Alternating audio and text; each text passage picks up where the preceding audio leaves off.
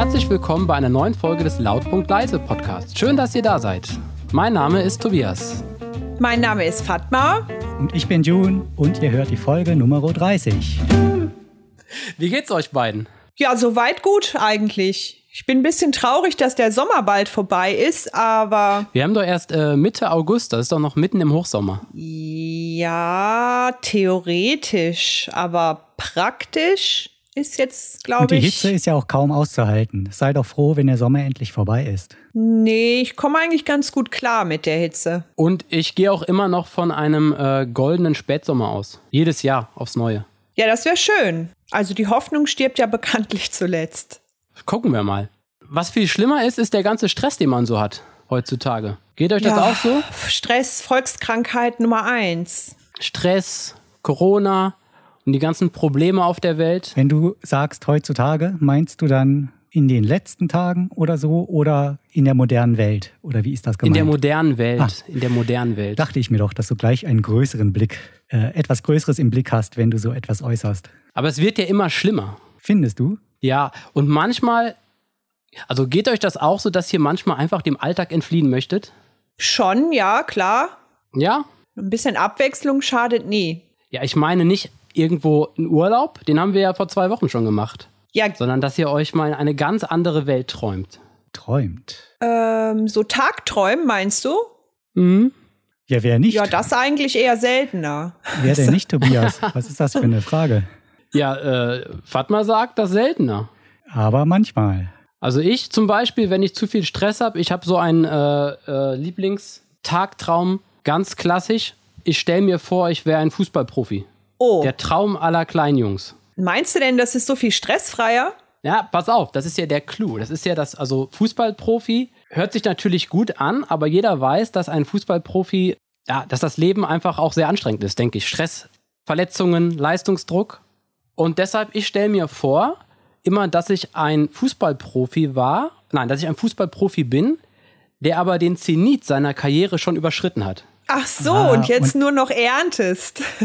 ja, der nur noch erntet und der nicht mehr diesen Leistungsdruck hat. Der jetzt nur noch das auf der Ersatzbank herumsitzt. Im Prinzip ja. Ah, Oder äh, bei einem niederklassigen Verein noch ein bisschen ähm, äh, aus Spaß kickt. Ja, das ist natürlich schlau. Ja. Oder auch schon die anderen und Spieler so ein bisschen anleitet, wie das die Älteren, die wahrscheinlich ja dann irgendwann, weil sie nichts anderes können, eine Trainerkarriere anstreben müssen. Vielleicht noch ein paar ja. schicke Werbeverträge. Und immer so daneben steht und sagt, wie man es besser sich, macht. Das, das hört sich schon so ein bisschen, so ein bisschen nach Stress wieder an, ja. dass ich jetzt andere anleiten müsste. Ein wichtiger Punkt dabei ist das Schlagwort ausgesorgt haben. Ja, das haben aber die ganz viele Fußballspieler gar nicht. Ja, ich bin ja kein, also in, in meiner Vorstellung. Das ist ja, ist ja dein Traum. Also ich, man muss wissen, in meiner äh, Vorstellung war ich schon ein ehemaliger Nationalspieler. Wer? Nee, nicht niemand Spezielles. Ich war ich, Tobias. Und ich war auch nicht irgendwie Stürmer, weil ich mir denke, dass Stürmer so einen unheimlichen Leistungsdruck haben, sondern ich war im defensiven Mittelfeld wo man sich auch mal verstecken konnte. Weißt du, was ein guter Job ist? Wo man sich auch mal verstecken kann. Libero. Also gibt's ja nicht mehr. Außer äh, 70-Jährige sind werden irgendwo als Trainer angestellt, dann sieht man das vielleicht manchmal noch. Aber Libero war doch eine tolle Position. Da stehst, Findest du? stehst du einfach nur hinten drin und wenn die Abwehrkette vor dir mal was durchgelassen hast, haust du einfach den Ball weg, irgendwo hin. ja, stimmt darf man halt nicht so nicht so ähm, so an sich rankommen lassen, wenn man dann mal fünf Buden kassiert. Ja gut, das waren dann natürlich die anderen vor dir schuld. Ja, also in, in, in meiner Vorstellung hatte ich halt ein großes WM-Spiel, in dem ich richtig aufgetrumpft bin und auch das entscheidende Tor gemacht. WM-Finale habe. Ja, Finale, Halbfinale, sowas. Ne? Ja. Und ähm, deshalb habe ich praktisch, na nicht alles erreicht, aber ich habe so aus meinem Talent in meiner Vorstellung alles gemacht. Weil ich auch nicht so der, ich bin kein Messi in meiner Vorstellung. Aber was, ne? Ich was bin war, nicht so super was talentiert. war das für ein Tor, das du da geschossen hast? Hast du dir da äh, im Mittelkreis den Ball geholt und dann erstmal fünf Leute umdribbelt? Nein, nein, nein, ein Weitschuss. Freistoß oder was? Äh, ich stand praktisch so am, an der Strafraumgrenze rum und habe den Ball vor die Füße gekommen und einfach mal drauf gehämmert. Und der ist dann in den Winkel gegangen. War das entscheidende 1-0? Wichtiges Spiel. Gut gemacht, ah, ja. ähm, Tolles Tor. Ja, super. Also nein, war wirklich ein richtig. Äh, Kann ich ja nur applaudieren. Ja, wie Ballack damals gegen Österreich den Freistoß reingehauen hat. Ja. Also das war schon ein wichtiges Tor. Wichtig bei meiner, beim diesem Tagtraum ist allerdings, dass ich kein talentierter Spieler war oder bin, sondern dass alle so sagen, ja, das hat er wirklich gemacht. Also das, das, das hat er sich erarbeitet. Und deshalb ist es, geht der Traum ja weiter und es ist auch keine Überraschung. Es ist auch keine Überraschung, dass ich beim nächsten großen Turnier nicht mehr berufen werde. der Trainer äh, beruft mich nicht mehr zum Turnier. Okay. Du. Und als Spieler sage ich auch, ja, ist okay. weißt du, ich bin jetzt keiner, der sich dann mit dem National, mit Yogi anlegt oder so und sagst, warum, ich bin auch noch topfit, sondern ich sage dann so, ja, stimmt, ich war ja auch nie auf dem Level, ne? Aber ich habe eben meinen, meinen großen Auftritt gehabt und in der Situation bin ich dann in meiner Karriere. Dann bin ich genau in dieser schönen Situation, ich habe schon meinen großen Auftritt gehabt und jetzt kann ich einen, einen ruhigen Ball schieben. Ja, was machst du denn dann jetzt? nachdem du das goldene Tor geschossen hast, dann? Ich lebe mein Leben. Aber bist du dann nicht auch wieder in einer Form von Alltag gefangen? Also. Oder holst du dann, äh, sagen die Presseartikel raus, äh, in denen dieses eine Tor behandelt genau. worden ist? Ja. Und also ich bin natürlich dann eben, ich bin dann äh, in einem Alltag wieder, aber das ist dann ein entspannter Alltag. Also Entspannung spielt auf jeden Fall eine wichtige Rolle. Ja, so, so ein bisschen wie wenn man irgendwie ein, ein, ein Rentner ist mit äh, 75 Jahren und man kann sagen, ich habe im Leben alles erreicht oder alles gemacht, was ich machen wollte. Ich bereue nichts. Mhm. Nur bin ich halt äh, 30. ja, aber ist doch dann ein total langweiliges Leben, wenn du mit 30 nichts mehr zu tun hast und im Grunde äh, dich genauso fühlst wie so ein 70-jähriger Rentner. Dann möchtest du doch im Traum deinem Traum entfliehen. Also und ich habe mich gefragt, wenn man etwas gerne macht, dass es dann vielleicht auch Schwierigkeiten bereitet, ähm, loszulassen. Aber die scheinst du ja nicht zu haben. Ja, das ist ja, glaube ich, der Kern des Traums. Also, dass man eben, äh, ich bin ja in der Realität kein großer Fußballspieler. Mhm. Deshalb kann ich im Traum vielleicht auch sagen, ich wäre einer, ja, ich hätte da keine Probleme mit, dass äh, meine Karriere dann nach diesem einen großen Spiel stagniert. Da siehst du mal, genau umgekehrt wie bei mir. Ich war ja ein ganz großer Fußballspieler, aber mit der Karriere hat es dann leider nicht so geklappt. Die war nach der C-Jugend dann beendet. Nach der harten Verletzung. Trotz der großen Karriere beendenden Verletzung. Trotz, trotz, des großen Talents. Ja, also eine Fußballkarriere ähm, könnte ich mir nicht vorstellen. Ja, gut. Auch nicht in meinem Traum. Da würden mir andere Sportarten einfallen. Aber ist ja egal. Das ist ja nicht ich glaub, so wichtig. Der, der Kern der Idee ist halt, dass man dass man so eine, äh, eine, eine Vorstellung ist, wo man so eine innere Zufriedenheit hat. Mhm. Wo man eben gesagt hat, okay, aus dem Talent, was ich hatte, habe ich das Richtige gemacht. Während man ja im realen Leben vielleicht verschiedene Möglichkeiten hat oder das auch sehr ähm, komplex ist und man könnte dieses mal ausprobieren und jenes mal versuchen und man hat, muss immer leben äh, in der Realität mit dieser schrecklichen Vorstellung, dass ich meine Chancen eventuell nicht optimal genutzt habe oder dass ich mich ein bisschen mehr anstrengen muss in Zukunft und dann klappt es besser. Und ich glaube, diese, diese Idee, dass man irgendwo in so einer begrenzten Fußballwelt ist, wo auch klar ist, was man erreichen möchte, aber da hat man schon das Optimale erreicht, was möglich war, das hat halt was sehr Befriedigendes. Und deshalb, ich stelle mir, ich habe das mal geträumt, aber ich stelle mir das immer gern vor, äh, äh, vor, zum Beispiel abends vorm Einschlafen und dann schlafe ich meistens relativ schnell ein. Hörst du dann auch den Jubel aus den Rängen noch? Nö, es ist einfach so diese Vorstellung, dass ich dann, das ist gar nicht so konkret. Also Ach das so. ist einfach so okay. diese, dieses ähm, zufriedene Gefühl, was sich da dadurch einstellt. Hm. Mhm. Habt ihr sowas auch? Momente der Zufriedenheit? Nein, das, davon gehe ich ja nicht aus, dass ihr das habt. es ist ja auch, ähm, Würdet ihr sagen, dass das eine Art von äh, Eskapismus ist? Also, dass ich praktisch aus dem Alltag damit entfliehen möchte? Äh, das ist die Frage. Was ist denn Eskapismus? Ich habe eine vage Vorstellung davon, was das bedeutet. Und es hat immer, das schwingt immer so ein bisschen was Pathologisches mit. Ja, ich habe auch. Äh also, es ist doch ein bisschen negativ konnotiert, oder? Würde ich schon sagen, oder? Eskapismus, das ist also, so. Warte mal, du bist doch Expertin dafür, oder?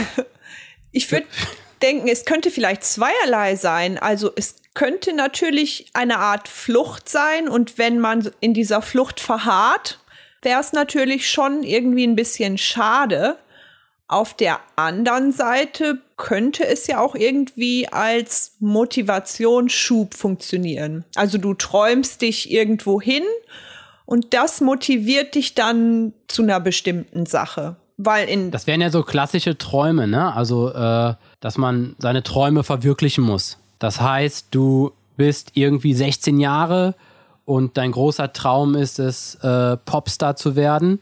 Also im wirklichen Leben meldest du dich für DSDS an. Ja, oder man traut sich vielleicht halt in seinem in normalen Dusche. Alltag nicht ähm, so große Träume zu haben. Und der Eskapismus kann einem dann vielleicht helfen, aus diesem engen Alltagskorsett auszutreten. Im besten Falle, im schlechtesten Falle träumt man nur so vor sich hin und äh, tritt auf der Stelle. Ja, mir stellen sich ganz viele Fragen, wenn ich das Wort Eskapismus höre. Zum Beispiel, äh, wenn man jetzt unbewusst so eine Alltagsflucht begeht, zum Beispiel durch einen Traum, kann das überhaupt Eskapismus sein oder muss das immer so ein bewusstes Handeln oder Nachdenken sein über eine andere, bessere Welt? Ich glaube nicht, dass das bewusst sein muss. Okay, nehmen wir mal so hin. Also würde ich so sagen. Ja, also ich würde denken, es geht beides. Okay, von mir aus. Zweite Frage, die sich direkt aufdrängt. Wenn man in einer kontrollierten Umgebung Alltagsflucht begeht. Zum Beispiel dadurch, dass man einen Film guckt, zwei Stunden lang. Da weiß ich ja von vornherein, äh, dauert zwei Stunden, ich plane das jetzt und komme danach wieder in meine Realität zurück. Ist das Eskapismus? Meiner äh, Ansicht nach nein. Äh, meiner Ansicht nach schon, aber eben für zwei Stunden nur. Aber ich gucke ja zum Beispiel einen Film, weil ich einfach Spaß an Filmen habe. Ja, also das Beispiel, an das Beispiel Filme habe ich gerade auch gedacht, wo du äh, die erste Frage gestellt hast. Und ähm, ich frage mich zum Beispiel, wenn, ich höre ganz oft die Aussage, wenn jemand einen Film guckt, dass er zum Beispiel nichts Ernstes oder sie nichts Ernstes gucken möchte, weil ähm, es im der Alltag halt schon stressig genug ist oder weil es äh, äh, keine Ahnung, weil ähm, man im wirklichen Leben schon äh, genug mit Problemen und Schwierigkeiten zu tun hat und äh, man jetzt zumindest mal für zwei Stunden abschalten möchte. Wenn ich mich zwei Stunden in eine Eisdiele setze und zwei Stunden lang süßes Eis esse, ist das Eskapismus? Nicht, wenn du dabei über politische Probleme redest. Nö, einfach nur, weil ich gerne süßes Eis esse. Und äh, jetzt begründe ich, in meinem Alltag esse ich wenig Süßes. Ja, wahrscheinlich. Also deiner Definition nach müsste das doch auch in den Bereich des Eskapismus fallen. Ah, ich glaube, wenn man, ähm, wenn man danach, wie gesagt, das ist ja. Die Grenzen sind schwammig. Also Was für mich ich? müsste da noch müsste da irgendwie noch eine gewisse Stetigkeit dazu kommen. Also wenn du immer einmal die Woche oder mehrmals die Woche immer Eis essen gehst oder eben ständig Filme guckst, dann würde ich von Eskapismus, glaube ich, erst sprechen. Also es dürfte nicht so flüchtig sein. Also es müsste sich schon ja, irgendwie verstetigen. Genau, und wenn es eine durchgehende Strategie ist, um den wirklichen Problemen zu entgehen. Ja, aber das setzt ja genau, voraus. Genau, dann ist das ja schon pathologisch, ja, genau. Genau, das setzt doch voraus, dass man Problemen überhaupt entfliehen will. Das heißt, es gibt Probleme in der realen Welt, denen man sich nicht stellen ja. möchte, aber nehmen wir mal an, ich habe keine Probleme. Und dann entscheide ich mich aber, einen Film zu sehen, in dem nur Zuckerwatte gegessen wird. Dann ist das doch kein Eskapismus. Ja, aber in der realen Welt gibt es ja Probleme. Es geht ja dabei, glaube ich, nicht nur um persönliche Probleme, also um Alltagsstress, sondern auch äh, zum Beispiel mit sich mit, sich mit globalen Problemen. Aber es kann ja sein, dass ich mal so eine Phase im Leben habe, vielleicht eine Woche, in der es mir super gut geht. Und da mache ich mir keine Gedanken über irgendwelche Probleme und ich habe auch keine Probleme, sondern mir geht es einfach gut. Und dann kann ich doch in der Zeit auch einen Film schauen. Zum Beispiel, sagen wir mal, was ganz Abwegiges, also mit äh, äh, sehr fantasiebeladen, zum Beispiel Herr der Ringe. Aber dann ist das ja kein Eskapismus, weil ich ja vor nichts fliehe, indem ich diesen dann Film sehe. Dann würde ich sagen, bist du die ganze Woche entflohen, weil ja. du die realen Probleme verneint hast. Es geht ja darum, ob ich Probleme ja, wahrnehme. Aber wenn ich jetzt in äh, dieser Zeit keine Probleme wahrnehme, dann würde ich nicht sagen, wenn ich einen Film sehe, dass das dann Eskapismus sein kann. Also wenn du jetzt nur in dieser einen Woche keine Probleme wahrnimmst, würde ich dir vielleicht, würde ich vielleicht noch mitgehen. Aber wenn du nie Probleme wahrnimmst, die über deinen Tellerrand hinausgehen, dann würde ich denken, ist das dann auch wieder eine Form ja, ich weiß nicht, ob von Eskapismus, aber das wäre irgendwie auch nicht so richtig. ja, aber Film sehen heißt ja, wenn es Eskapismus ist, mir geht's gerade schlecht, ich fühle mich unwohl, ich möchte da weg und das tue ich, indem ich mich in eine andere Welt, die Welt des Films begebe. Das wäre dann aber nicht der Fall. Film sehen wäre ja eine direkte Reaktion auf einen misslichen Zustand, von dem ich weg möchte.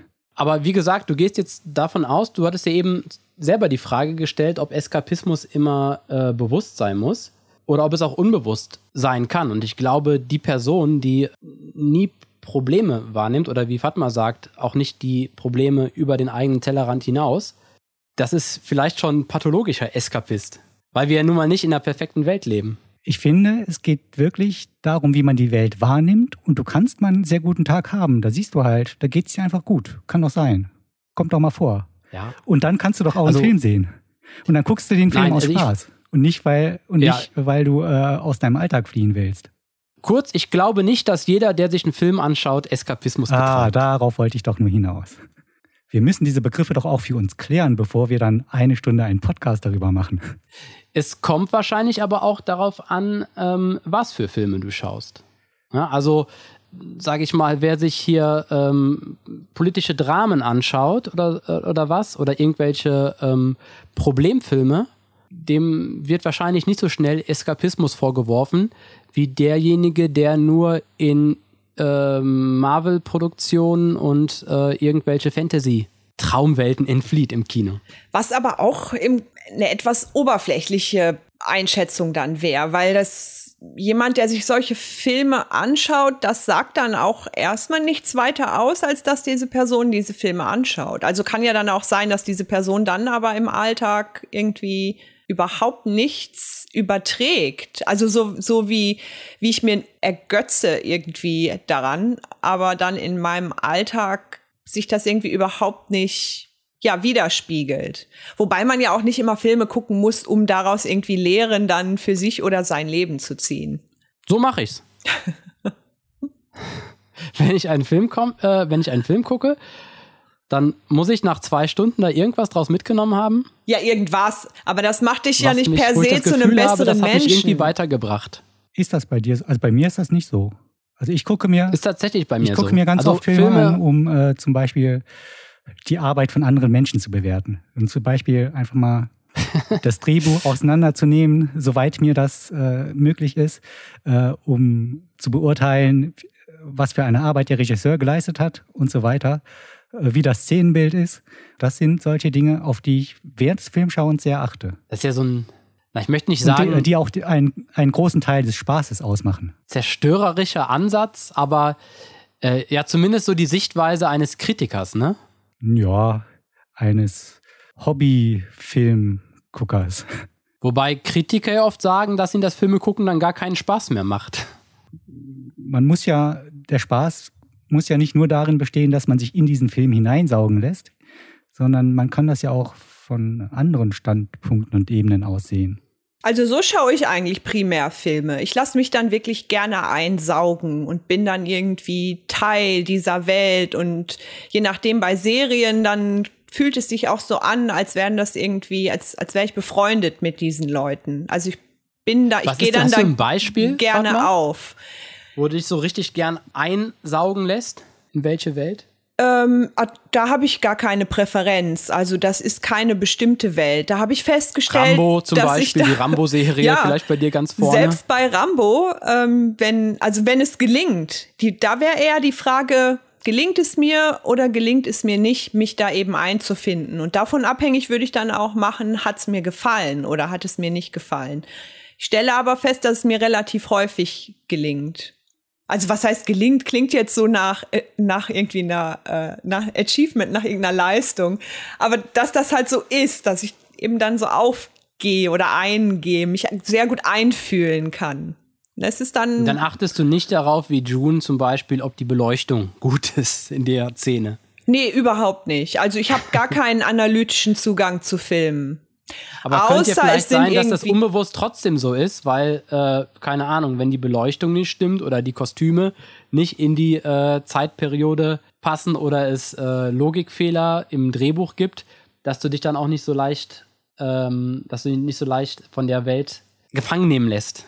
da muss ich sagen, da bin ich, da bin ich hart gesotten. Also da kann ich total gut drüber hinwegsehen. Ich kann auch gar nicht genau benennen, was das ist, dass ich da so absorbiert werde dann. Aber äh, June, hast du denn gar keine Welt, in die du gerne äh, so eintreten möchtest? Weil, so wie ich dich jetzt verstanden habe, ja, okay, eine äh, Fußballerfantasie, so wie ich, hast du, hast du nicht, ne? Okay.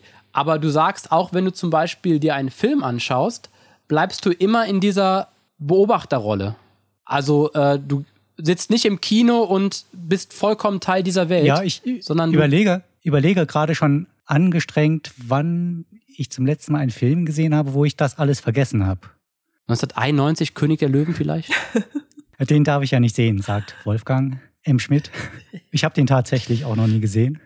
Ja, welcher Film? Also da war ich bestimmt noch sehr, sehr jung, als das zum letzten Mal äh, der Fall war, dass ich überhaupt nicht über das Handwerk eines Films nachgedacht habe, während ich den Film gesehen habe. Vielleicht, weiß nicht, als ich mal irgendwann der Weiße Hai gesehen habe oder so. Da mag das sein. Äh, Fatma, als du den Weißen ja, Hai doch, gesehen Moment, hast, wolltest klar. du auch mit dem Weißen Hai befreundet äh, nee, als, sein? Als, als ich äh, zum ersten Mal Star Wars und Indiana Jones und die Sachen gesehen habe, da habe ich auch nicht drüber nachgedacht. Aber da war ich auch noch sehr, sehr klein. Ja, ja, ist sehr lange her, dass ich den weißen Hai ähm, gesehen habe. Wäre interessant, den jetzt vielleicht noch mal aus der heutigen Perspektive zu sehen. Ich vermute mal, dass ich damals eher Schiss hatte vor dem weißen Hai. Also ja, äh, dementsprechend gut, auch äh, nicht mit ihm befreundet dann, ne? sein wollte. Also so, so wie äh, Fatma Filme guckt, ist das ja so, dass du beispielsweise, keine Ahnung, wenn du ähm, Friends guckst oder sowas, dass du dann mit denen wahrscheinlich befreundet sein wollen würdest aber dass, wenn du irgendwie gute Zeiten, schlechte Zeiten äh, guckst, dass du auch einen riesigen Hass auf Joe gerne hast. Ja, zum Beispiel, genau. Ja. Und den, in der, wenn du ihn in der Realität triffst, auch, äh, keine Ahnung, ein Glas Wasser ins Gesicht schütten würdest oder so. Was sie alles gemacht haben. Unmöglich. Oder hier, J.R. Ewing oder sowas, ne? Dass du denkst, was für ein. Ja, oder eben Angst hast vom weißen Hai. Ja, genau. Primär allerdings bei Serien, weil die ja länger dauern. Wenn ich dann eine Serie zu Ende geguckt habe, dann falle ich auch in so ein kleines Loch.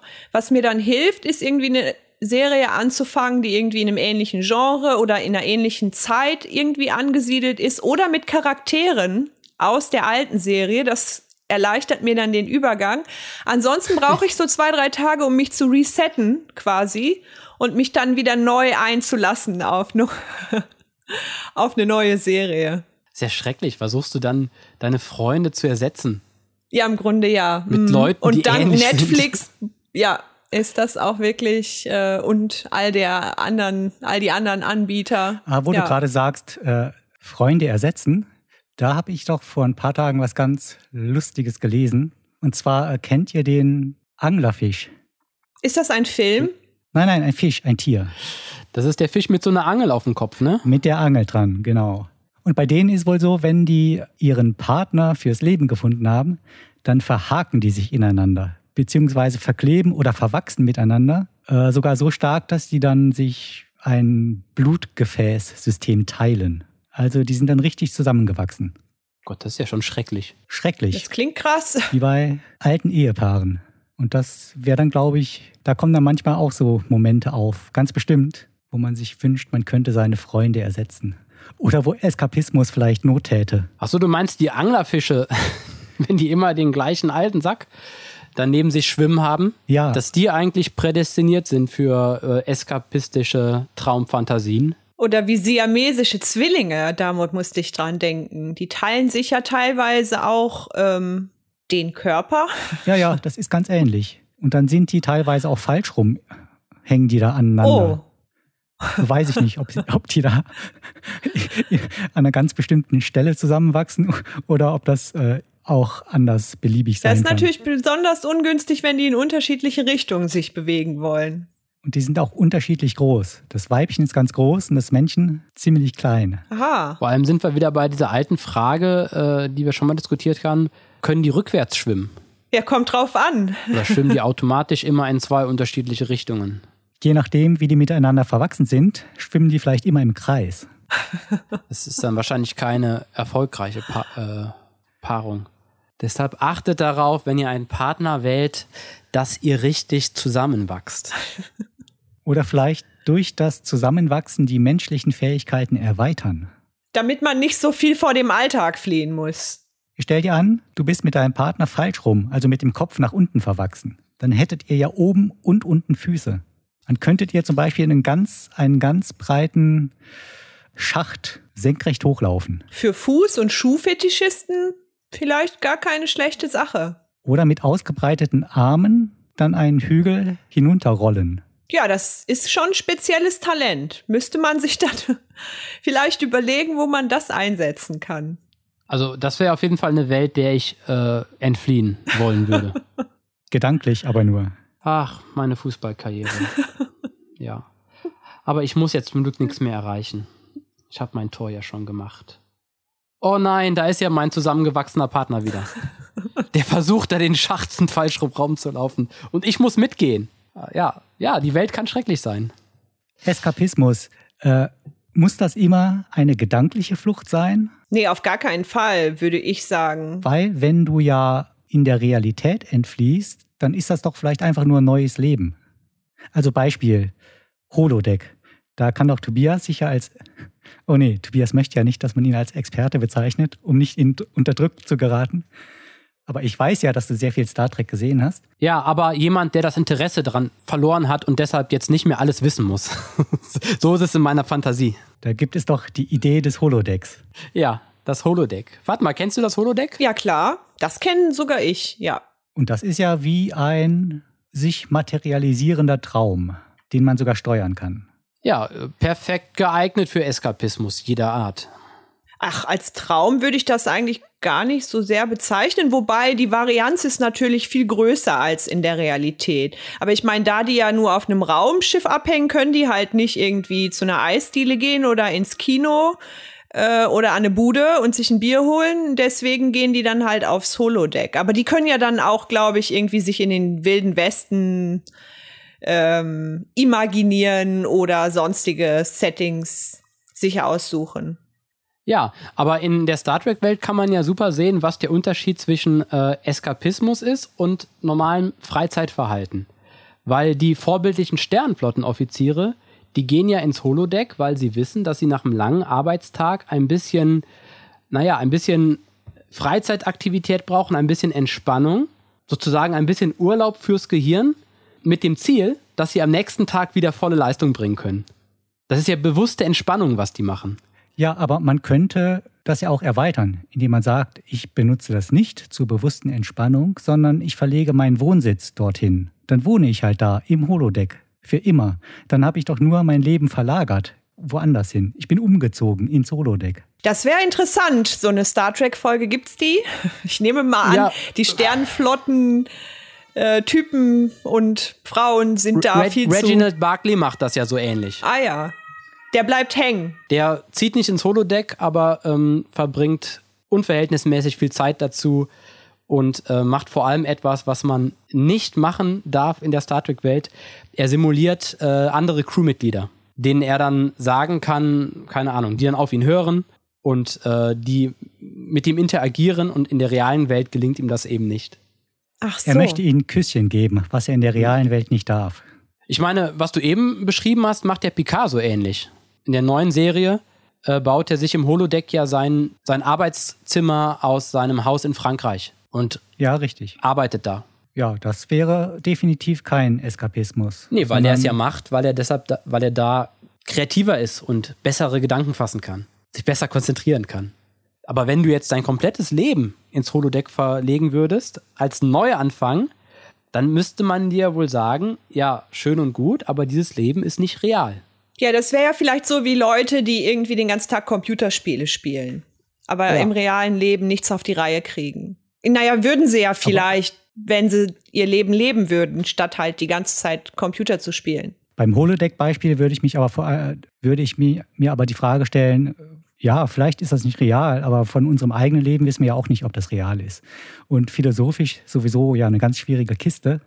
Äh, wer weiß schon, was real ist wenn du zehn Jahre deines Lebens im Holodeck verbringst, dann ist das halt deine Realität. Naja, wenn ich mir den dicken Zeh irgendwo anstoße und die Schmerzen spüre, das ist eigentlich immer ganz klar, dann weiß ich, okay, ist vielleicht nicht, ja gut, kann man natürlich sagen, ist auch nicht real. Das Bildest geht im du dir Holodeck ein? auch. Das, das ist im Holodeck auch so. Musst du die Sicherheitsprotokolle ausstellen? Ja, können die Schmerzen spüren im, ja. im Holodeck? Ja, da ja, kann man auch sterben auf dem Holodeck.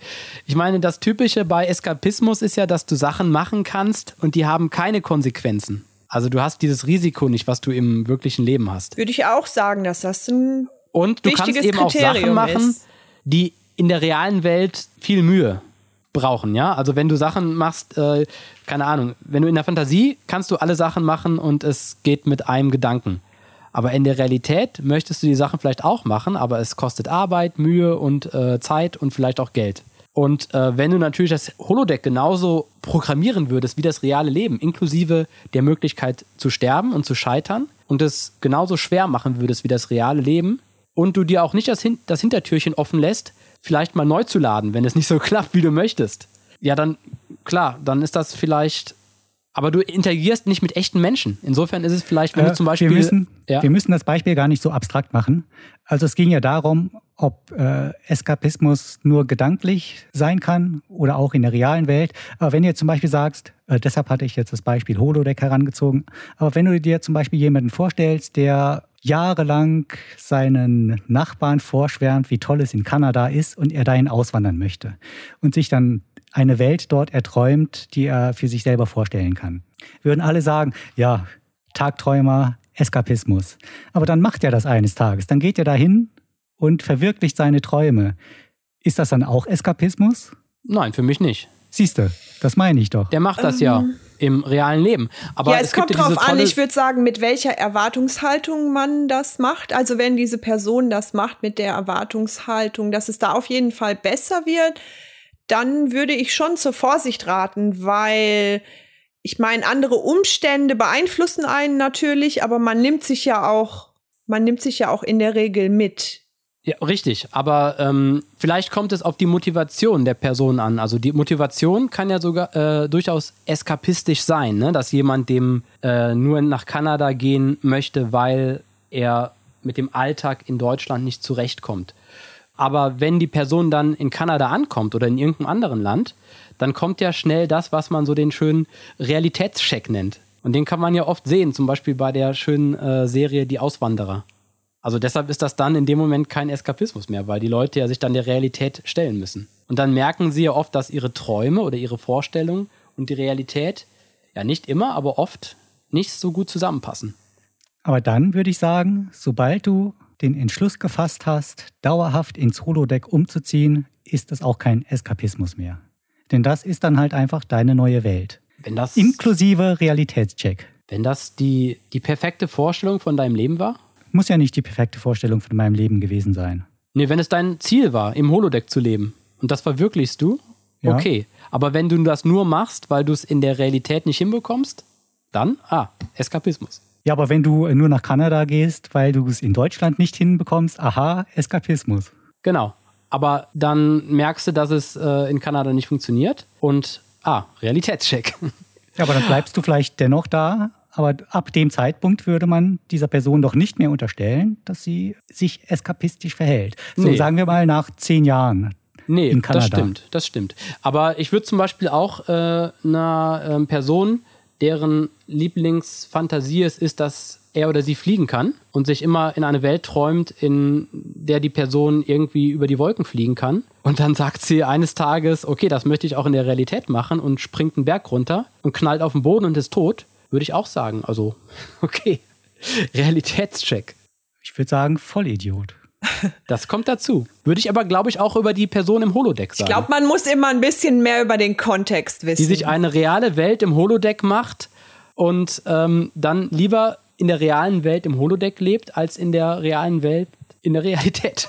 Also sagen wir mal, diese nach Kanada ausgewanderte Person hat irgendwie in dem Land, in dem sie noch lebt, bestimmte Verantwortung und stellt sich aber dieser Verantwortung nicht und zieht dann nach Kanada in dem Glauben, dass es dann in Kanada eben ein, dass die Person in Kanada ein neues Leben beginnen kann.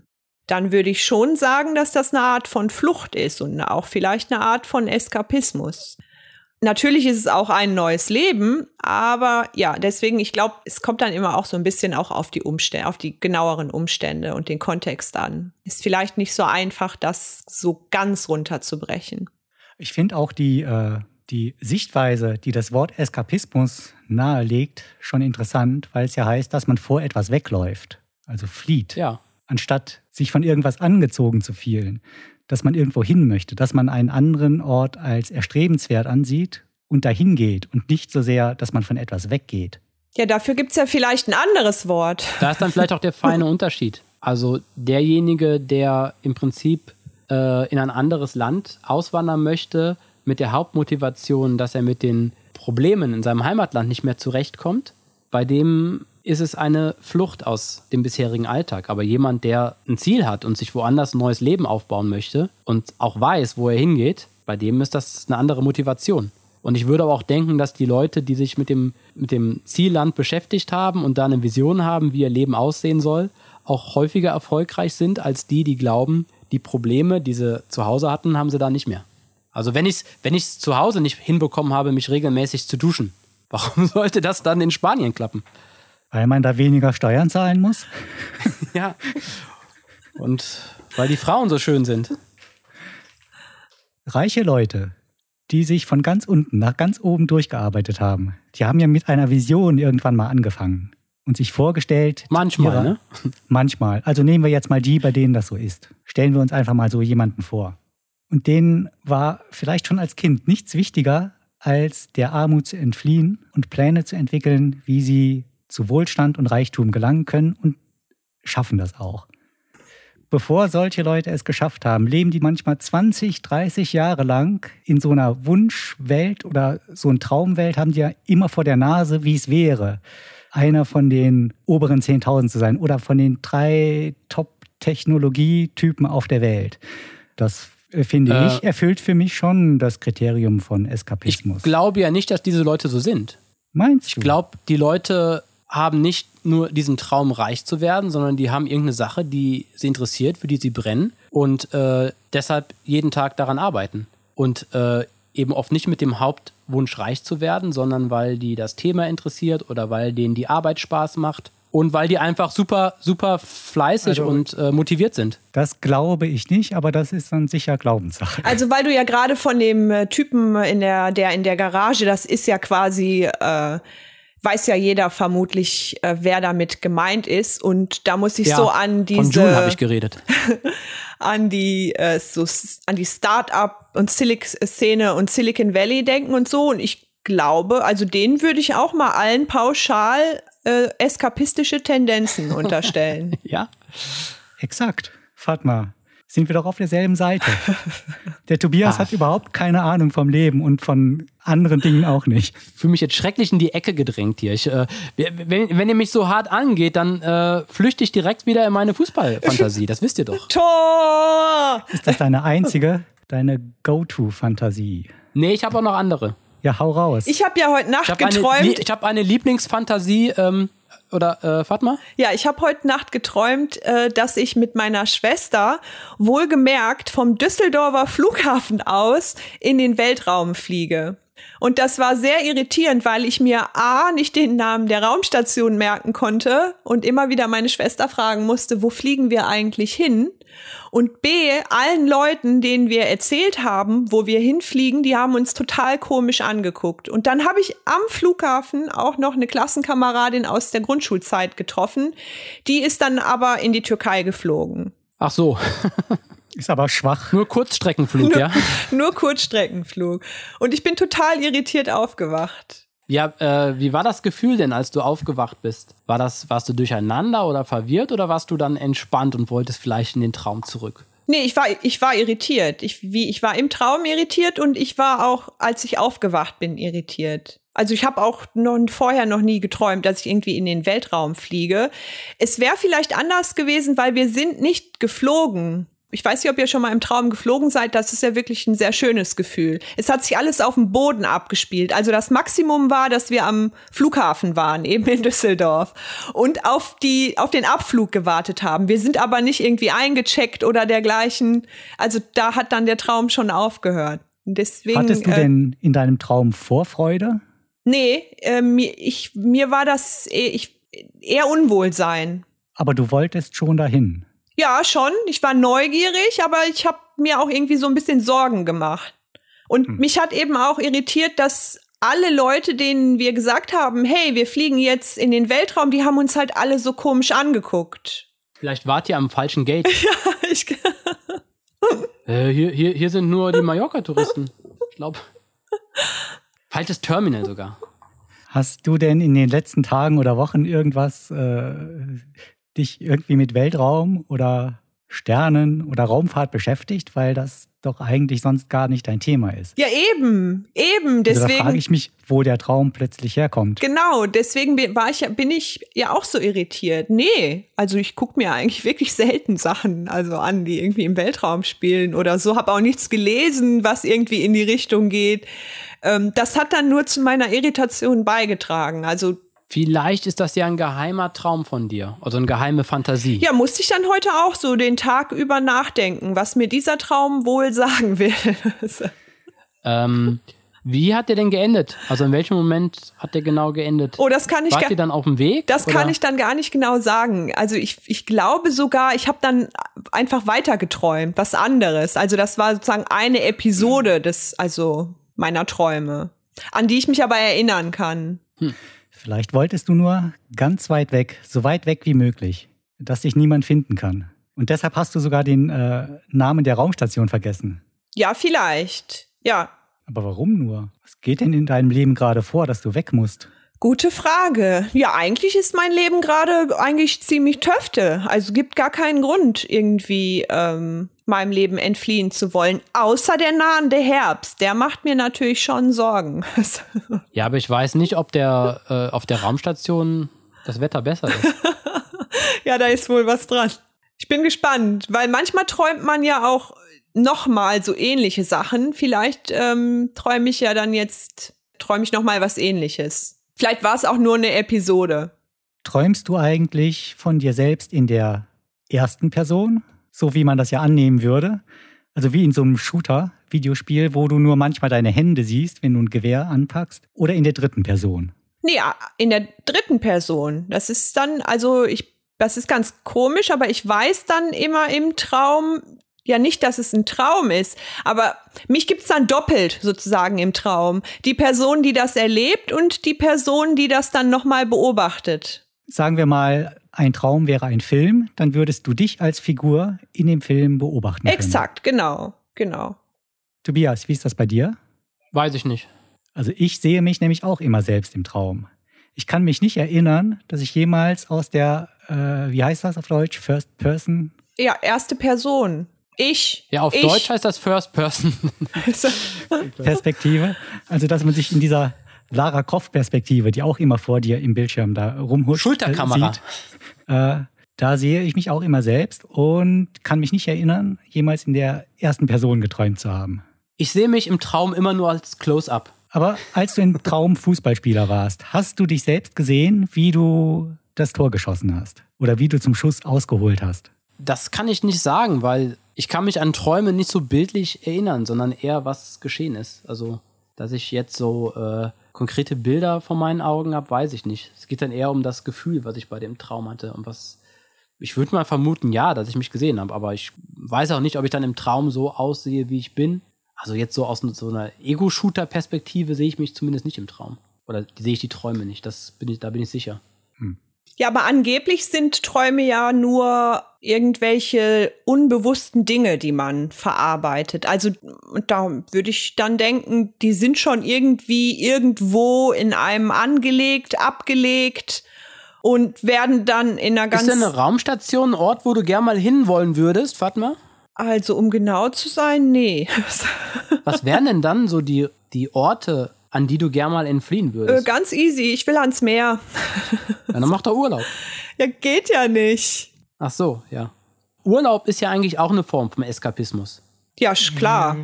Ja. Zumindest, wenn er nie aufhört. Bezahlter Eskapismus. Du bezahlst auch noch dafür, genau. Dass du endlich deinem Alltag entfliehen kannst. Sagt man doch sogar, ne? Ab in den Urlaub, raus aus dem Alltag. Ja, genau. Finde ich aber auch irgendwie mal ein bisschen schade. Also Urlaub ist natürlich toll, aber also dass der Alltag so einen schlechten Ruf hat. Das Wort hört sich doch schon schrecklich an. Alltag. Alltag halt, jeder Tag. Hört sich das schrecklich an? Ja. Ja? Und äh, macht bei mir direkt so ein ungutes Gefühl im Magen. ja, da hätte ich aber auch wieder meine Probleme, weil in den Urlaub fliegst oder fährst oder gehst du ja tatsächlich. Und ich finde, Eskapismus hat immer so ein Element der Unmöglichkeit enthalten. Weil wenn du in den Urlaub fliegst, dann ist das einfach Teil deines Alltags, Teil deines Lebens. Äh, was ist denn, für mich ist zum Beispiel auch Eskapismus jemand, der sich stundenlang irgendwelche äh, Möbelkataloge durchblättert. Mit schönen Wohnwelten. Ja, dem könnte ich zustimmen. Die man aber in der 30 Quadratmeter genau. Wohnung niemals selber aufbauen genau. kann. Genau. Das ist dann ja nämlich das Problem. Ja, nicht nur, dass man die nicht selber aufbauen kann, sondern in Möbelkatalogen ist ja auch immer alles aufgeräumt, nichts liegt rum, alles ist total sauber und geordnet. Und ich meine, wo sieht's denn so aus? Also in welcher Wohnung, in welchem Haus, in welchem Loft, in dem gelebt wird, sieht es so aus wie in einem Möbelkatalog? Ich würde ja denken, nirgends. Außer du hast vielleicht eine Armada an Reinigungskräften und sonstigem Personal, was dann dir hinterherräumt. Oder bei dem IKEA-Mitarbeiter, der auch im Möbelhaus wohnt. das wäre doch das ideale Zuhause. Ja, vor allen Dingen auch so viel Abwechslung, ne? Ja. ja. Hast ja irgendwie mehrere Schlafzimmer und mehrere Küchen und Badezimmer. Du hast immer genügend Bleistifte. Ja. Und auch nur so Buchertrappen. ja. Das, das macht es viel leichter. Ah, heute habe ich wieder so viel Oder gelesen. Kennt ihr diese äh, Magazine, die das äh, Landleben zelebrieren? Landlust heißen die, glaube heißt, glaube ja. ich, eins davon. Landlust Nein. Oder? Und Tobias, warum kennst du die? Aus Recherchezwecken. Aha.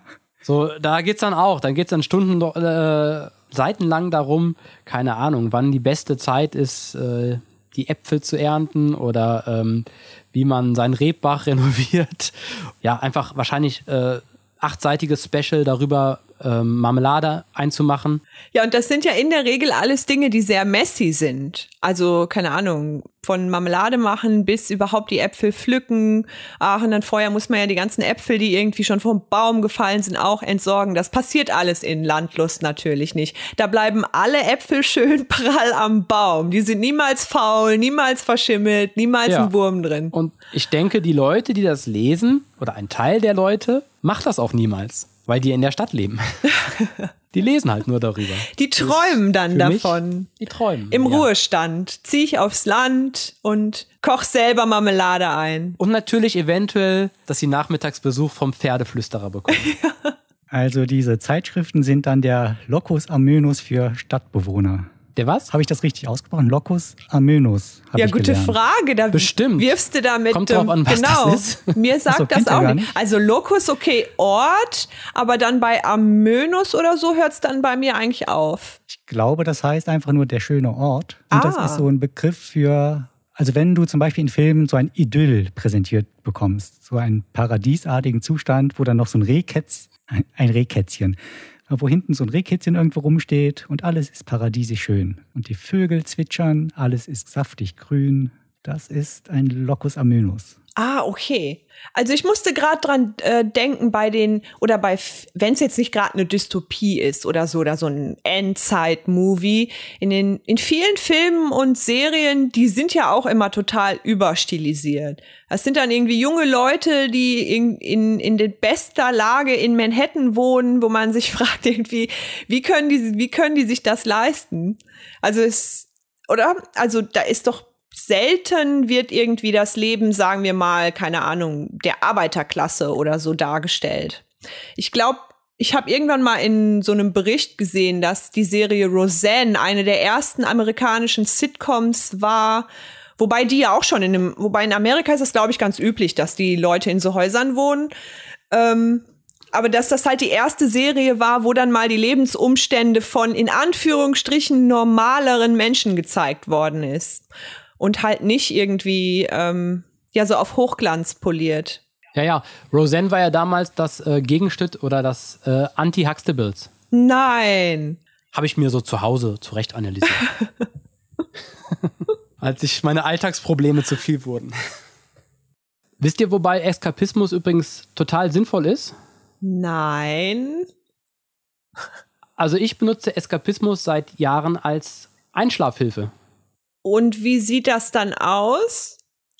Ich musste mal meinen Neffen ins Bett bringen und dann habe ich ihm eine gute Nachtgeschichte erzählt. Und ich habe natürlich versucht, eine Geschichte zu erzählen, die möglichst spannend und aufregend ist. Und er ist nicht eingeschlafen. Und dann habe ich gemerkt, das wird nichts. Also habe ich immer das Gleiche gesagt. Den gleichen Satz wiederholt und wiederholt. Und dann ist er eingeschlafen. Also habe ich immer das Gleiche gesagt, den gleichen und gleichen Satz wiederholt und er ist eingeschlafen.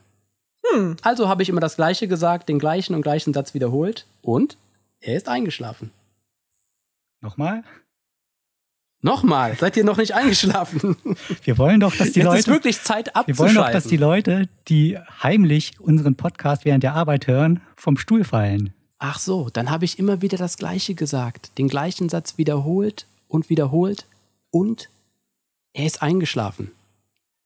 Ich habe immer wieder das Gleiche gesagt, den gleichen Satz wiederholt und wiederholt und er ist eingeschlafen. Und dann habe ich immer wieder das Gleiche gesagt, den gleichen und gleichen Satz wiederholt und dann habt ihr uns alle abonniert. Den Podcast laut.leise abonniert auf, wo kann man uns abonnieren? Auf Apple Podcasts und auf Spotify. Und bei jedem anderen Podcast-Anbieter. Und dann habe ich immer und immer wieder das Gleiche gesagt. Den gleichen Satz wiederholt und wiederholt. Und dann ist er eingeschlafen. Okay, das war's. Tschüss. Tschüss.